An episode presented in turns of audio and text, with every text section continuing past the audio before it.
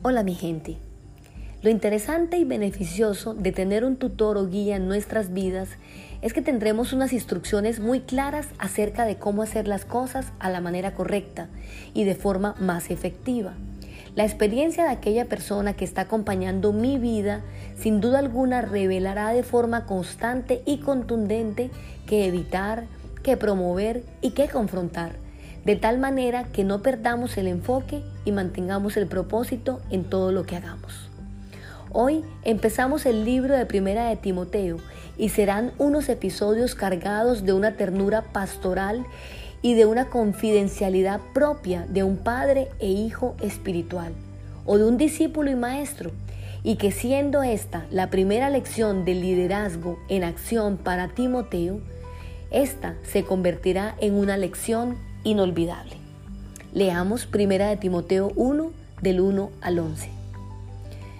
Yo Pablo, apóstol de Cristo Jesús, nombrado por mandato de Dios nuestro Salvador y de Cristo Jesús quien nos da esperanza, le escribo esta carta a Timoteo, mi verdadero hijo en la fe.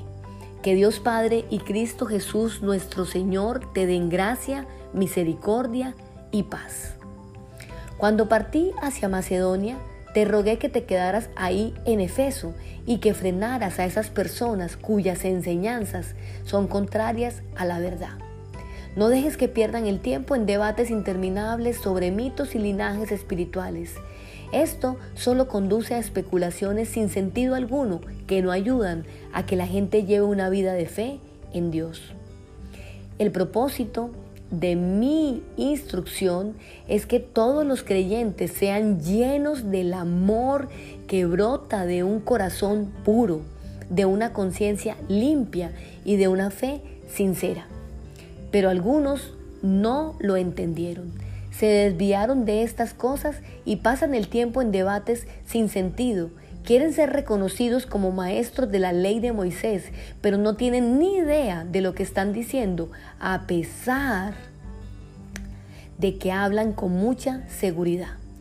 Nosotros sabemos que la ley es buena cuando se usa correctamente, pues la ley no fue diseñada para la gente que hace lo correcto. Es para los transgresores y rebeldes, para los desobedientes a Dios y los pecadores para quienes no consideran nada sagrado y que profanan lo que es santo, para quienes matan a su padre o a su madre o cometen otros homicidios. La ley es para los que cometen inmoralidades sexuales o los que practican la homosexualidad o a los traficantes de esclavos, los mentirosos, los que no cumplen sus promesas o los que hacen cualquier otra cosa que contradiga la sana enseñanza que proviene de la gloriosa buena noticia que me confió nuestro bendito Dios. Pues bien, todo este pasaje en su contenido es una gran instrucción acerca de cómo cuidar nuestra vida de fe en Dios.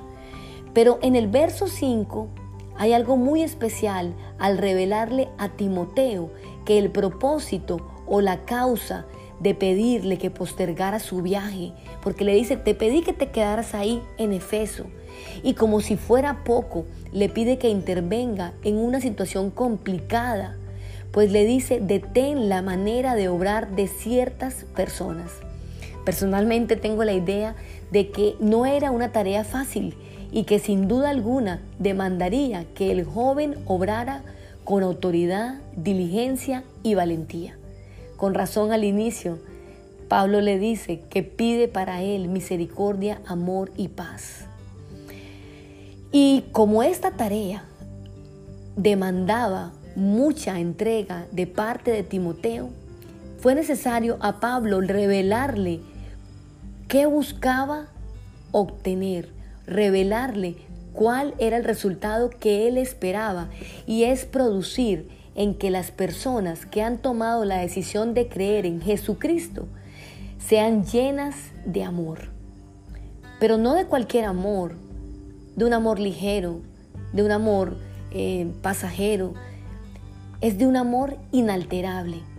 Y por eso requiere tres cosas que permitirán que brote un fluir continuo y permanente. Nos está pidiendo que tengamos un corazón puro, una conciencia limpia y una fe sincera. Leerlo hoy en el texto parece sencillo, pero frente a las circunstancias de la vida se nos vuelve un reto. Con el pasar de los años, he entendido cada vez con mayor claridad que mantener mi corazón puro solo depende de mí, que soy yo quien decido no abrazar las ofensas, los rechazos y los infortunios de la vida. Esto me lleva continuamente a dejar pasar palabras, miradas y situaciones que buscan ensuciar mi gozo y mi paz. Un corazón puro también me permite buscar mantener una conciencia limpia, aunque no creo que la conciencia sea una buena guía, incluso para un creyente, tener una buena conciencia debería ser algo permanente. Te pregunto, cuando tú te acuestas por la noche, ¿te sientes mal acerca de algo que has dicho o hecho durante el día? Pues bien, muchos cristianos sensibles o insensibles no pueden o pueden conciliar el sueño pero nosotros deberíamos cada día pedirle al Señor que nos muestre qué hemos hecho ofendido con comentarios, palabras o acciones a alguien más. Así que es bueno tener una conciencia sensible, porque otros parecen tener conciencias que parecen haber sido cauterizadas con un hierro candente. Han llegado a una condición tal en la cual son insensibles al bien y al mal y pueden dormir tranquilos aún estando en enojo y frustración con la persona que reposa a su lado. Y ni hablar de la fe. La fe debe ser una de las cualidades que distingue a cualquier persona que dice creer en Jesús. Sin embargo, a veces hay bastante confusión acerca de este tema. Para muchos la fe no es más que un deseo de que las cosas salgan bien, es la esperanza de que las circunstancias se resuelvan favorablemente y que las dificultades no nos afecten demasiado. Una expresión que escuchamos con cierta frecuencia en las, iglesias es la de hacer las cosas con más fe, lo que delata una convicción de que la fe se refiere a manifestar mayor entusiasmo en los emprendimientos. Quiero ser sincera y nada de lo anterior, ninguno de nosotros podrá producirlo por sí mismo. Es necesario tomar como punto de partida el primer versículo de este pasaje, y es que Pablo se reconocía como un seguidor de Jesús. Decía que Jesús era su Salvador y era quien lo llenaba de esperanza. Y entonces ahora sí podremos pedirle a Dios que ponga en nosotros una vida llena de amor que brota un corazón puro, una conciencia limpia y una fe sincera. Haz conmigo esa sencilla oración. Señor, te pido que continúes tu proceso transformador en mi vida, que mi forma de pensar, hablar y actuar reflejen que tú eres mi prioridad y que yo pueda cumplir con tu llamado siendo fiel a mi propósito. Amén. Si este mensaje es bienvenido a tu vida y deseas conocer un poco más, Puedes buscarnos en Facebook como Comunidad Cristiana de Fe Carepa o también puedes acompañarnos en nuestras reuniones presenciales. Estamos ubicados en Carepa, en la carrera principal, enseguida de Coca-Cola, y nuestras citas son los miércoles a las 7 y media de la noche y los domingos a las 9 y 30 am. Tenemos un espacio también para tus hijos, porque más que un lugar, tenemos toda una experiencia preparada para ti. Dios te bendiga. Chao, chao.